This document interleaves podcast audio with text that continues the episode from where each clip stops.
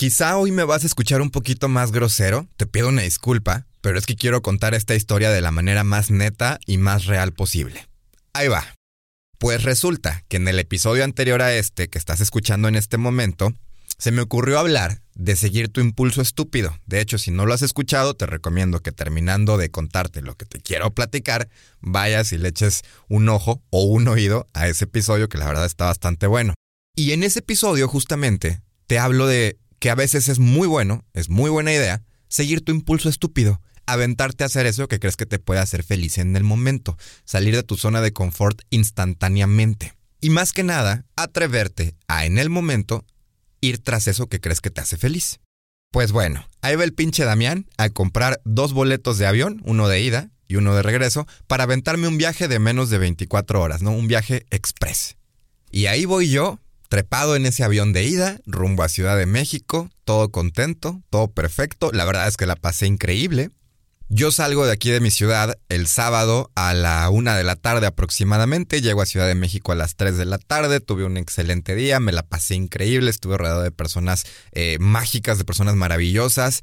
Eh, tuve una gran noche, me divertí, me la pasé muy bien. Le di las gracias a ese impulso estúpido de lo bien que me la pasé y al día siguiente, domingo, ya estaba yo en el aeropuerto mucho antes de las 2 de la tarde, aunque mi vuelo salía a las 5 y media, yo llegué muy temprano para aprovechar y despedir a las personas con las que estuve el fin de semana que tenían su vuelo programado a las 2 de la tarde. Entonces me despido y me quedo esperando aproximadamente dos horas, ya listo para regresar a mi ciudad, para eh, llegar a buena hora el domingo, dormir bien y el día siguiente levantarme temprano y ponerme a chambear.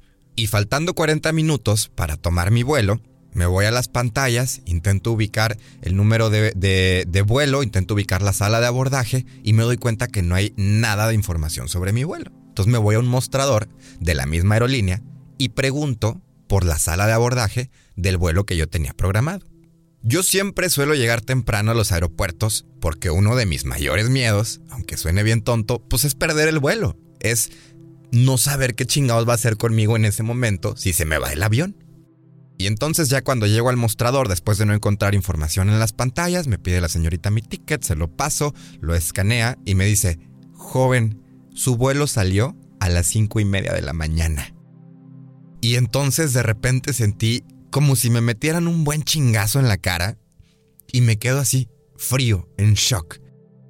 Y yo de, ¿cómo? ¿Cómo, cómo que mi vuelo salió a las cinco y media de la mañana? Mi vuelo está a las cinco y media de la tarde. Me dice, no, cheque su ticket, joven. Sí, mi vuelo decía 5.30 horas, no 5.30 pm. Pero como soy imbécil, no me di cuenta que estaba comprando un vuelo para las cinco y media de la mañana. Yo creí que estaba comprando un vuelo para las cinco y media de la tarde. Mi vuelo se había ido hace 12 horas.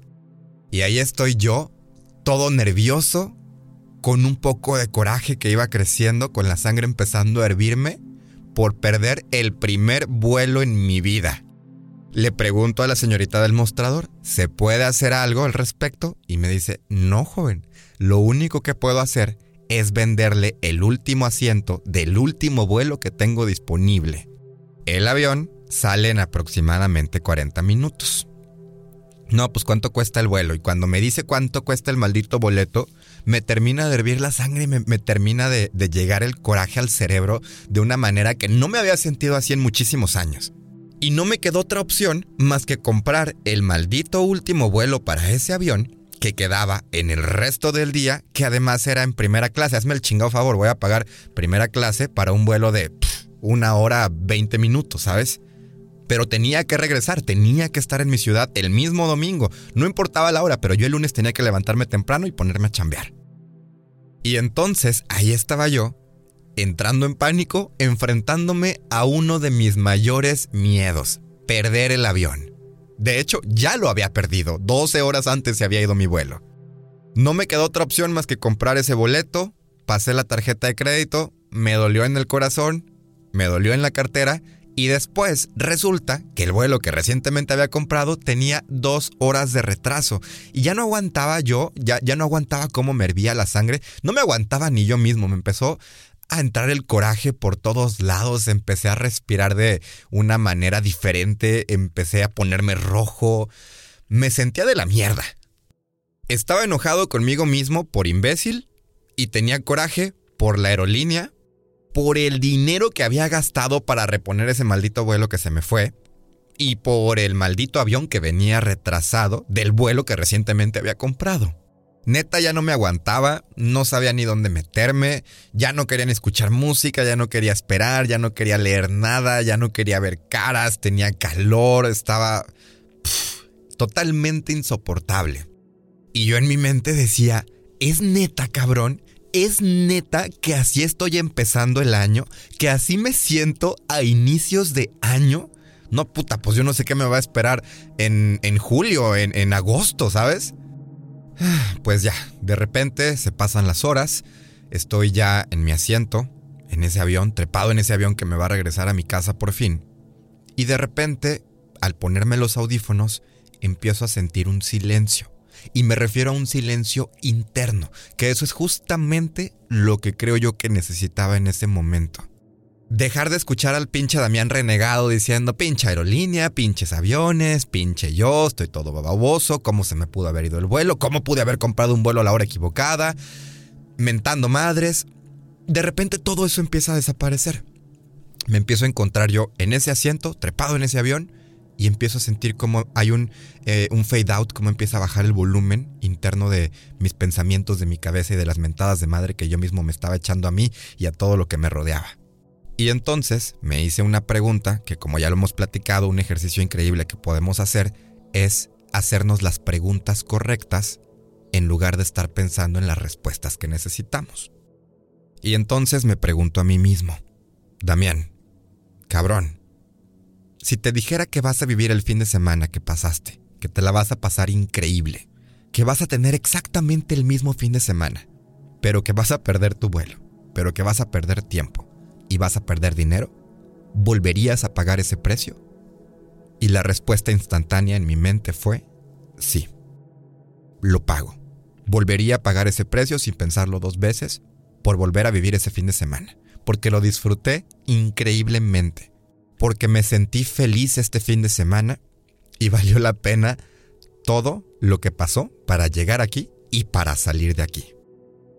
Así que sí, volvería a pagar este precio, volvería a pagar con tiempo, volvería a pagar con coraje para volver a estar aquí, para volver a repetir ese momento. Y entonces empecé a escuchar aplausos, ¿no? En el fondo de mi cerebro de la nada se me sale una sonrisa. Esa sonrisa me lleva una carcajadota. Pero una carcajada de las buenas. Empiezo a reírme como un Joker. Y la gente en el avión voltea a verme bien raro y se me quedan viendo como ya este tipo que le pasa. Y todo lo que había estado sintiendo durante las anteriores horas se desvanece y es pisoteado por el excelente fin de semana que tuve, por la increíble experiencia que tuve ese fin de semana, por lo bien que me la pasé. ¿Cuál había sido el detonante de esa sensación desagradable que tuve unas horas antes? ¿Cuál había sido realmente el problema? ¿Que me sentía como un tonto? Pues sí, la había cagado, compré un vuelo equivocado o a una hora equivocada, cometí un error, pero eso no me convierte en un estúpido. ¿Que había perdido dinero? Pues sí, pero para eso tengo dos manitas, me pongo a trabajar y repongo ese dinero. ¿El tiempo?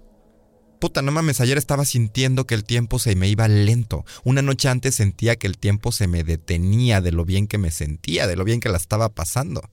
¿Qué más daba perder un par de horas, perder tres, cuatro horas en un aeropuerto? ¿Qué más daba que el vuelo que recientemente había comprado otra vez se hubiera retrasado? Si el sábado por la noche de verdad sentía que el tiempo se detenía. No. El problema no era ninguno de esos tres factores. El problema no es ni el tiempo, ni el dinero, ni el cómo me sienta. El problema es que a veces tenemos expectativas de las cosas, de las situaciones, de las personas. Ponte a pensar y casi todo eso que llamamos problema en nuestra vida no es más que lo que estamos esperando de otras personas, lo que esperamos de las circunstancias, lo que esperamos que pase, lo que esperamos que llegue, a donde esperamos llegar.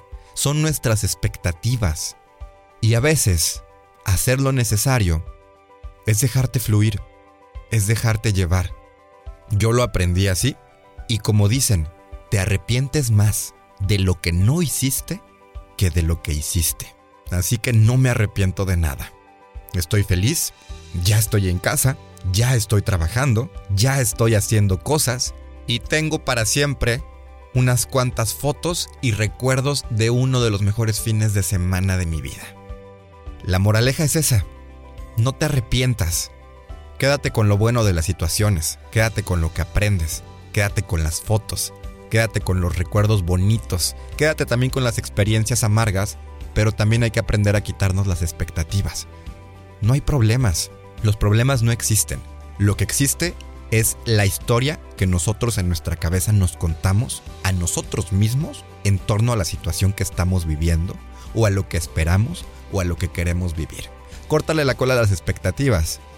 Aviéntate, sigue tu impulso estúpido, no te arrepientas, haz lo que tengas que hacer y sé feliz.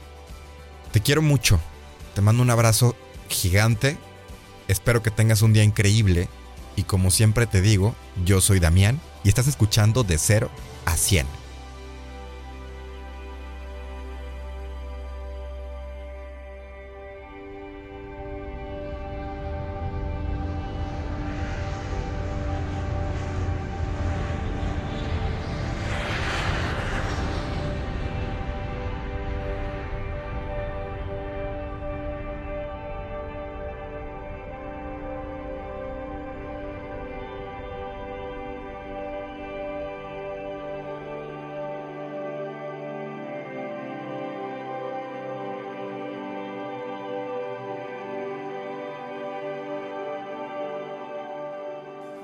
Утро, мой сладкий, просыпайся, вставай, хватит спать.